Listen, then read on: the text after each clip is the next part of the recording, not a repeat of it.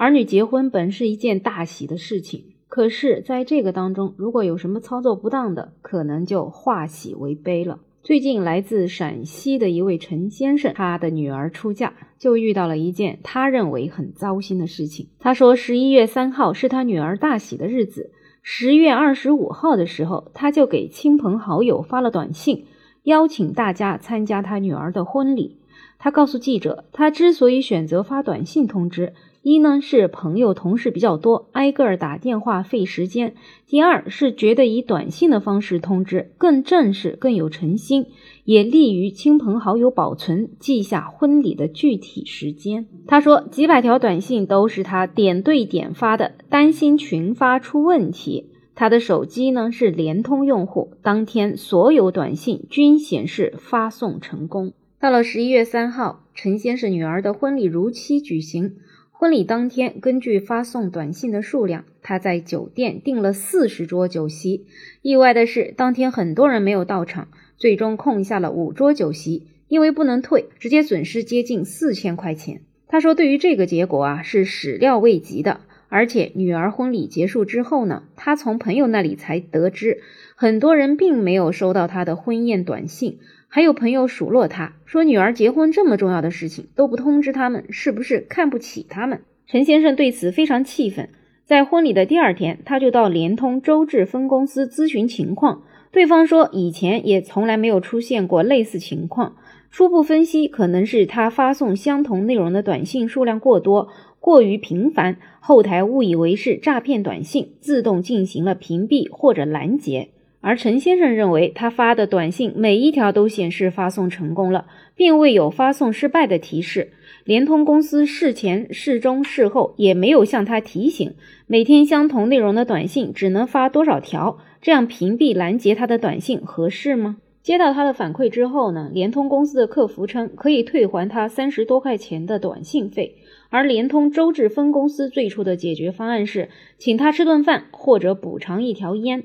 十一月二十一号的时候，又说可以给他充五百块钱话费，对此呢，他都不能接受。他认为联通公司屏蔽拦截他的合法短信，不仅给他造成了直接和间接的经济损失，还让一些朋友对他产生了误会。所以希望联通公司可以诚恳地向他道歉，并且弥补他的损失。后来联通公司说这个事情啊，得向上级公司汇报。可是沟通了半个多月，问题却一直没有解决，而且到目前为止，陈先生跟联通仍然没有达成和解。对于这样一件事情，联通的解释听起来好像是合理合法的。但是记者呢也认为，这陈先生反映的他在发短信过程中没有收到相关提示一事，联通也是应该要承担一定的责任的。作为电信公司，应该要采取措施，既有效的打击电信诈骗，又不能让无辜群众躺枪。对此，联通西安分公司的负责人说，他们今后呢会不断改进服务，看能否优化短信屏蔽的触发条件。那么对于这样一个事件啊，看起来联通确实也有问题，但是很多网友认为，难道不是这位父亲的问题更大吗？说实话，我也是第一次看到有人发请帖是用短信来发的，而且发完了短信连个电话都不补一下。我是觉得这位父亲啊，其实也是挺心大的。办过酒席的人都知道，这酒席的桌数啊，可得固定好，所以你这亲友来不来，你至少得打个电话提前确认一下。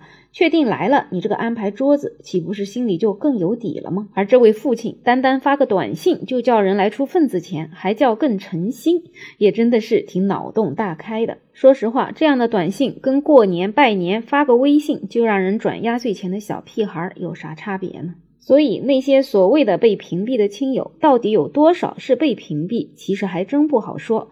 毕竟关系不是很近的人，把短信一删也就结束了，根本没有办法对峙。转过头来还能数落你一番，说你瞧不起他，不请他。所以这件事情里面，最终有那么几桌人不来，看起来其实也就是合情合理的。毕竟很多人结婚，不仅要一个个打电话，还要手写请帖，甚至还要亲自登门，一家一家送过去。太远不方便的，甚至还给人们邮寄。所以像这样子真心诚意的邀请，亲友们哪会不来呢？而且即使有事儿不来，这礼数该给的肯定也会给上。所以啊，这人生大事该重视的一定要重视，细节方面一个不能漏。好了，本期话题就聊这么多，欢迎在评论区讨论，也欢迎订阅、点赞、收藏我的专辑。没有想法，我是梅乐，我们下期再见。